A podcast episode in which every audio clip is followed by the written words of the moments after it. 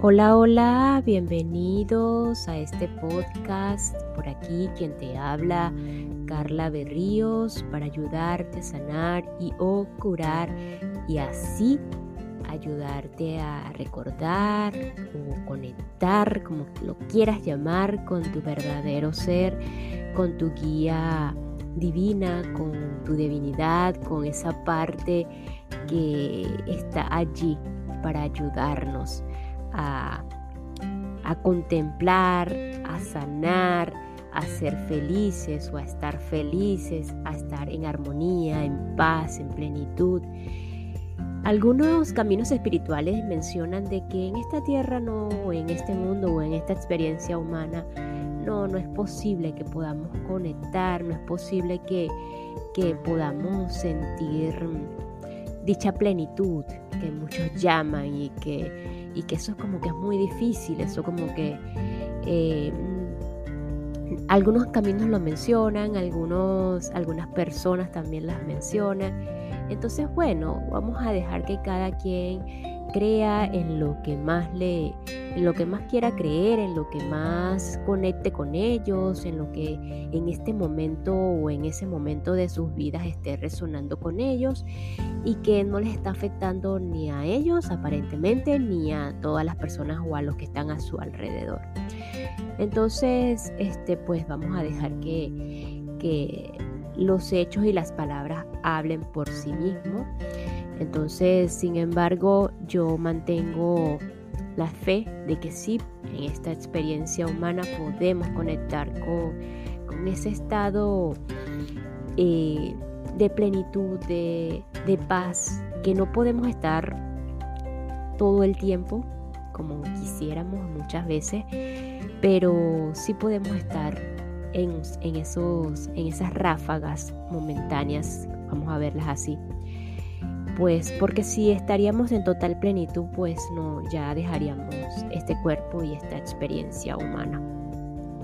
Entonces sí podemos conectar, cualquiera, cualquiera, la persona que se considere o que otros lo consideren como la peor persona del mundo, hasta esa persona puede conectar con su maestro interior, con su divinidad, con su guía, con su esencia divina.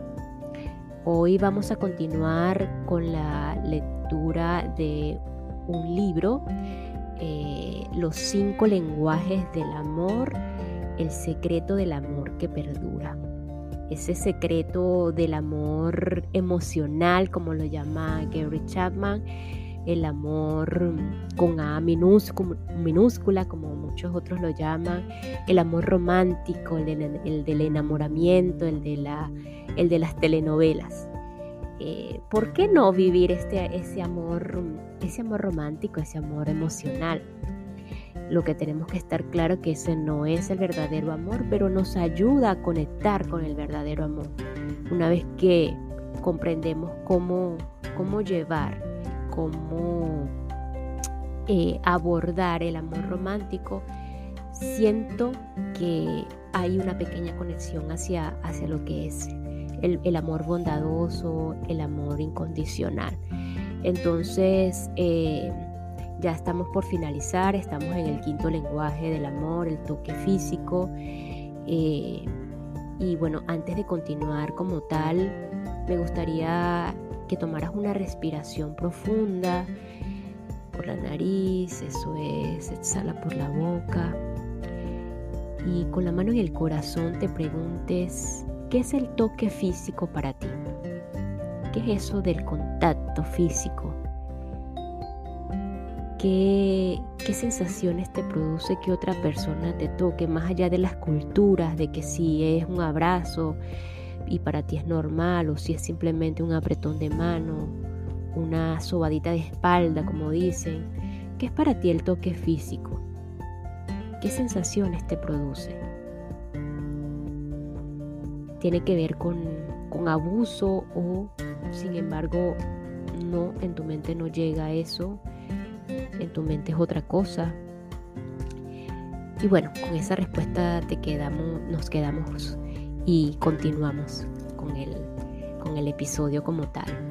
En el episodio anterior eh, quedamos en una frase que resaltó muchísimo en mi mente y era que si el lenguaje primario de tu cónyuge o de, o de tu pareja, cuando ya logramos ver eh, y determinar que uno de los principales, porque una persona puede tener varios lenguajes, eh, pero si determinamos o si vemos que el lenguaje primario de nuestra pareja es el toque físico, no hay nada más importante que abrazarle mientras llora. Eso sería, como dice Gary, eh, llenar el tanque emocional, pero enseguida. Entonces me gustó muchísimo esa, esa frase del episodio anterior. Pues hoy vamos a continuar. Eh, seguimos aquí con el quinto lenguaje del toque físico. La crisis y el toque físico. En momentos de crisis nos abrazamos unos a otros casi por instinto. ¿Por qué? Porque el toque físico es un poderoso comunicador del amor. En un momento de crisis necesitamos más de más que ninguna otra cosa sentirnos amados. No siempre podemos cambiar las circunstancias, pero podemos sobrevivir si nos sentimos amados. Todos los matrimonios, las relaciones de pareja experimentan crisis. La muerte de los padres es inevitable. Los, accidentes automovilísticos dejan incapacitados y matan a miles cada año. Las enfermedades no hacen distinción de personas. Las decepciones son parte de la vida. Lo más importante que puedes hacer por tu pareja en un tiempo de crisis es amarle. Si el lenguaje primario de tu cónyuge es el toque físico, no hay nada más importante que abrazarle mientras llora. Puede que tus palabras signifiquen poco, pero tu toque físico le dirá que te interesa o que le interesas. Las crisis brindan una oportunidad única para expresar amor. Los toques tiernos se recordarán mucho después de pasada la crisis. Tu falta de toque físico puede que nunca se olvide. Y este clic es para enviar un saludo a todas las personas que me escuchan aquí en Estados Unidos, en esta oportunidad específicamente desde North Carolina, Virginia, específicamente en Alexandria, Indiana, en Elkhart, en Las Vegas, Nevada y Missouri. It's means the world to me. Thanks. América.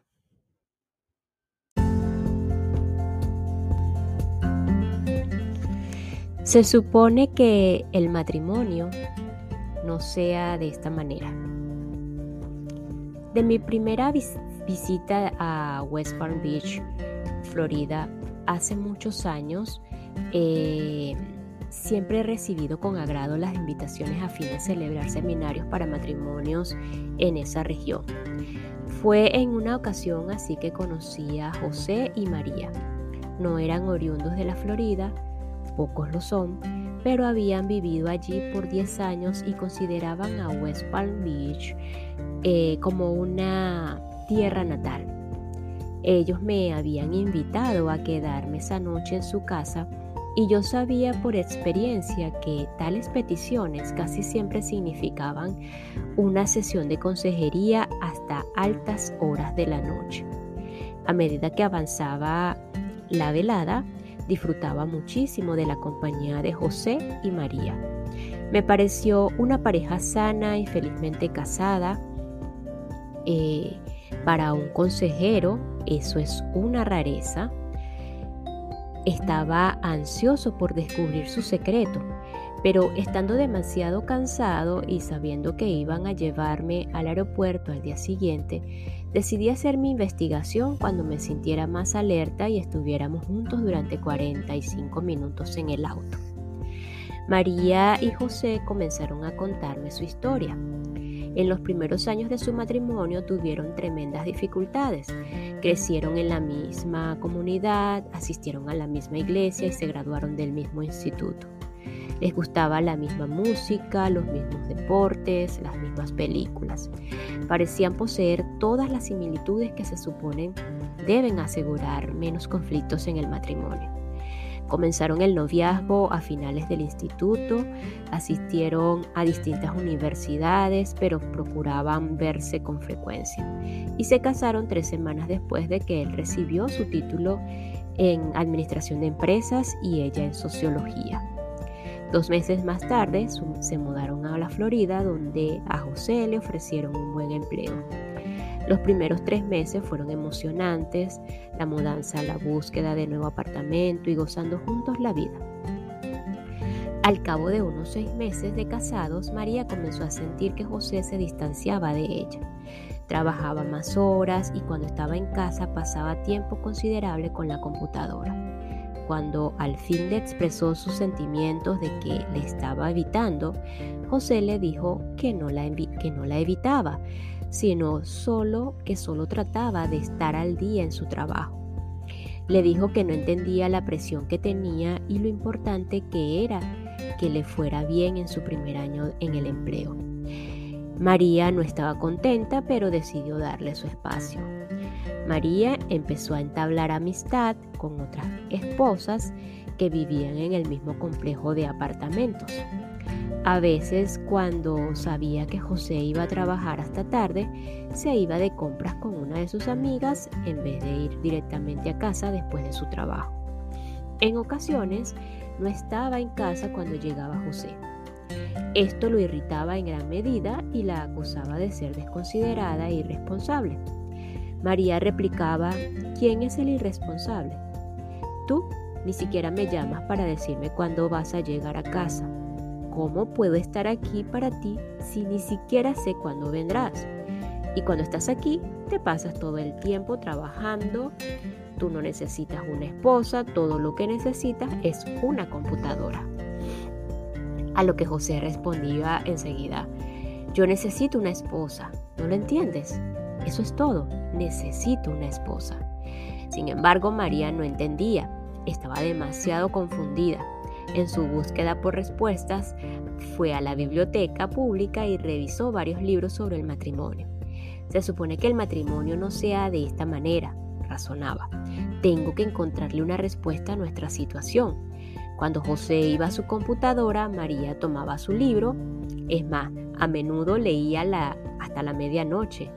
En su camino a la cama, José la veía y hacía comentarios sarcásticos como, si hubieras leído tanto en la universidad, hubiera sacado las mejores calificaciones. A lo que María respondía, no estoy en la universidad, estoy en el matrimonio y ahora mismo me contento eh, con calificaciones muy, más bajas. Eh, José se iba a la cama sin siquiera mirarla de nuevo. Al final del primer año, María estaba desesperada, ya lo había mencionado antes, pero esta vez le dijo con calma a José, voy a buscar un consejero matrimonial. ¿Quieres ir conmigo? No, necesito un consejero matrimonial, le respondió José. No tengo tiempo para un consejero matrimonial. No puedo pagar un consejero matrimonial. Entonces iré sola, dijo María. Muy bien, al fin y al cabo tú eres la que necesita consejería. La conversación terminó. María se sintió sola por completo, pero a la semana siguiente hizo una cita con un terapeuta matrimonial. Después de tres sesiones, el consejero llamó a José y le preguntó si estaría dispuesto a venir para conversar acerca de su perspectiva sobre su matrimonio. José aceptó y comenzó el proceso de sanidad. Seis meses más tarde salieron de la oficina del consejero con un nuevo matrimonio. ¿Qué aprendieron en la consejería que cambió su matrimonio? Le pregunté.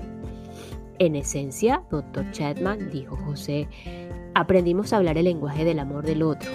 El consejero no usó ese término, pero mientras usted nos daba la conferencia hoy, las luces se prendieron. Mi mente corrió de nuevo a la experiencia de nuestra consejería y me di cuenta que eso fue justo lo que nos pasó a nosotros.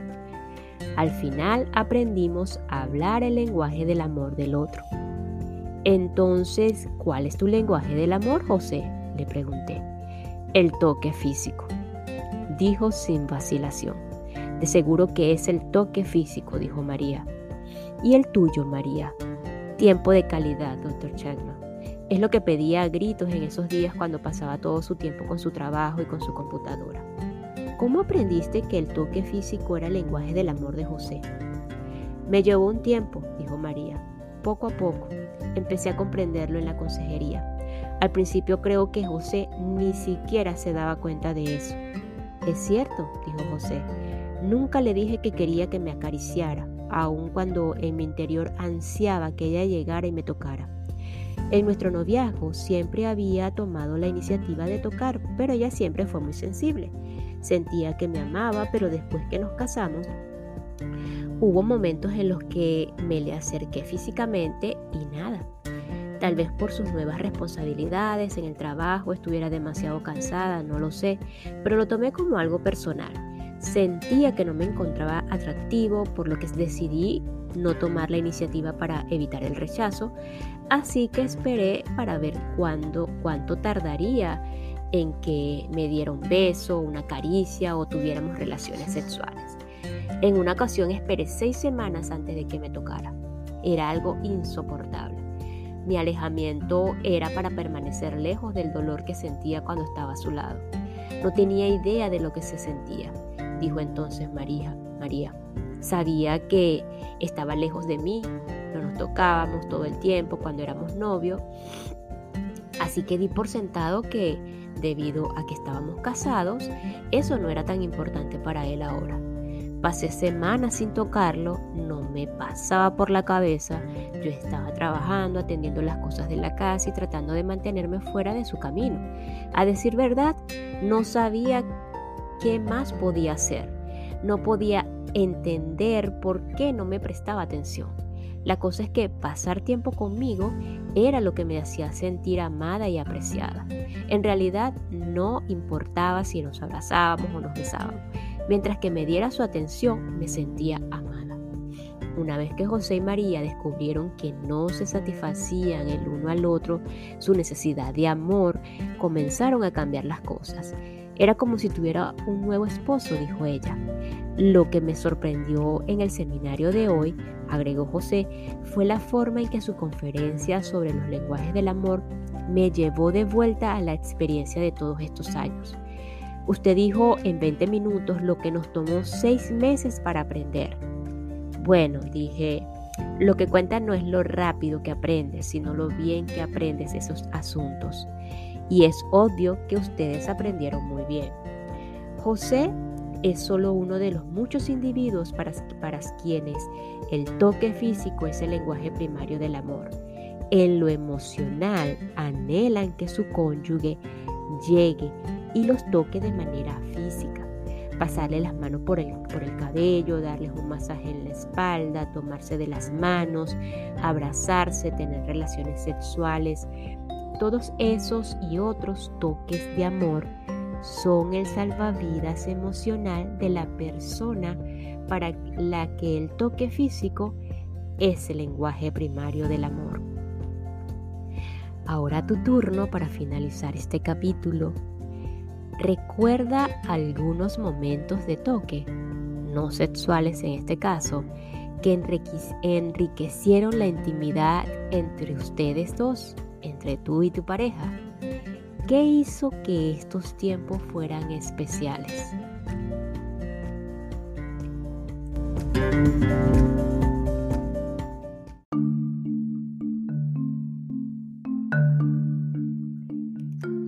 El lenguaje del amor de tu cónyuge o de tu pareja es el toque físico, a continuación las típicas recomendaciones del autor. En primer lugar, Toma de la mano a tu pareja mientras se dirigen del auto al centro comercial. Número 2. Cuando hagas compras para tu cónyuge, busca las cosas que apelarán a su, naturaleza táctil. Un suéter de cachemir, una suave chilena o chinelas de felpa, colchonadas, etc. Número 3. Acércate a tu esposa o a tu esposo y dile, te he dicho últimamente que te amo. Tómala en tus brazos y abrázala mientras le das un, masaje en la espalda o, o continua o continúa, tú eres fantástica, libérate y pasa a la siguiente cosa y así sucesivamente. Número 4 cuando se sienten juntos en la iglesia o en el, en el parque o en el campo o donde vayan a estar juntos, extiende tu mano y tómala de tu cónyuge durante, durante un, un largo tiempo. El número 5 inicia la relación sexual al darle a tu cónyuge un masaje en los pies. Continúa a otras partes del cuerpo siempre y cuando le dé placer a tu cónyuge o a tu pareja. Número 6. Cuando los visiten la familia o los amigos, toca a tu pareja en su presencia. Un abrazo pasando la mano a lo largo de, de su brazo, poniendo tu brazo o a su alrededor mientras están conversando o solo colocando tu mano sobre el hombro. Dile, aún con toda esta gente en nuestra casa, todavía te veo. Las parejas, y número 7, las parejas separadas por circunstancias como la movilización, algún trabajo, algún entrenamiento, usan diversas estrategias para tocar cuando no pueden estar físicamente juntas, dicen la autora y la ex esposa militar Jocelyn Green. Por ejemplo, una carta escrita a mano se siente más tangible que un correo electrónico. Algunas esposas se ponen una camisa vieja de su esposo para andar por la casa. Una esposa dijo, siento que me está abrazando cuando me pongo su camisa. Enviarle una foto tuya le da a tu cónyuge algo de ti para tocarlo. Muchísimas gracias, nos escuchamos en el próximo episodio.